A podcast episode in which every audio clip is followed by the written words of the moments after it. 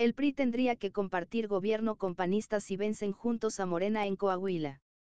Cuatro poderes por Jorge Arturo Estrada La democracia es difícil de obtener en este país.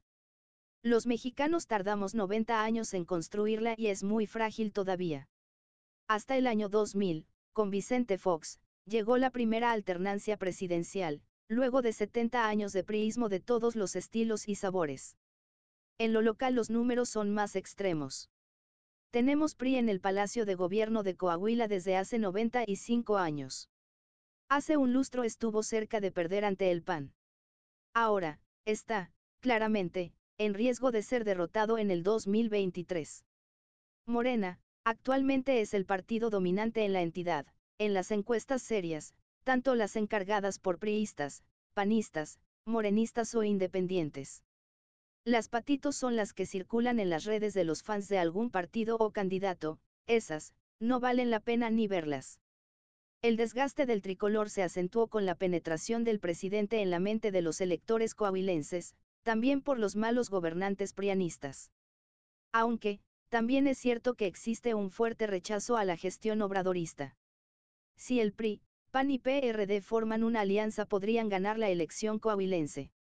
Sin embargo, el nuevo gobierno sería de coalición, con tricolores y panistas compartiendo los puestos estatales y el Congreso. El de Miguel Riquelme sería el último gobierno totalmente tricolor. Terminaría una etapa en la historia política local. Una derrota del PRI sacudiría Coahuila hasta sus cimientos. Aún no es posible determinar si el tricolor se convertiría en la segunda o la tercera fuerza estatal. Las élites políticas de la entidad están preocupadas, y por eso buscan consolidar una alianza con los odiados rivales albiazules. Dentro de unos meses, se destapará la guerra sucia y los escándalos de casos de corrupción. Los obradoristas juegan fuerte. ¿Qué clase de gobierno surgiría si Morena gana Coahuila? ¿Y qué clase de gobernador sería para la entidad? Definitivamente, sería un gobierno subordinado al presidente López Obrador, durante los meses que convivan. Luego, dependería de quién llegue al Palacio Nacional en la elección del 2024. Hasta entonces, el nuevo gobernador tendría oportunidad de plasmar sus visiones, intereses, negocios y deseos por mejorar la calidad de vida de los coahuilenses. En lo demás, sería una incógnita. Los tres principales aspirantes guindas no provienen de la izquierda. Dos son expriistas y el otro es expanista. Todos son políticos profesionales que, como los futbolistas, cambian de camiseta según las oportunidades y su carrera les vayan demandando. México no es un país de ideologías, tampoco de demócratas. Vienen elecciones y traiciones en Coahuila. Lo malo de la democracia mexicana, es que es muy cara y muchos votos están a disposición del mejor postor. Así, por tierra, las batallas serán feroces entre guindas y tricolores aliancistas. Por aire, circulará principalmente el voto clase mediero no acarreable.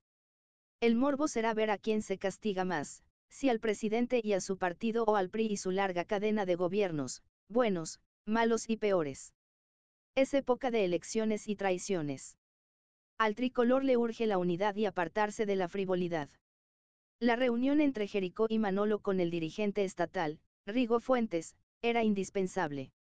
El priista, Manolo Jiménez ya fue alcalde por cuatro años, tiene experiencia en el poder ejecutivo local y va invicto electoralmente. Luis Fernando Salazar y Armando Guadiana han ganado elecciones estatales para el Senado, han sido diputados y cargan derrotas recientes a cuestas. Ricardo Mejía Verdeja, perdió cuando andaba de guerrerense con el MC, buscando la presidencia municipal de Acapulco. De sus cualidades para el cargo sabemos poco. Manolo, no brilló como presidente municipal de Saltillo, pero se volvió popular. Guadiana, es buen hombre de empresa y sabe hacer millones. Luis Fernando, destaca ahora por hacer músculo y presencia en redes, y Mejía, por presentar los datos de seguridad como le gustan al presidente López Obrador. Las cosas se ponen interesantes, veremos.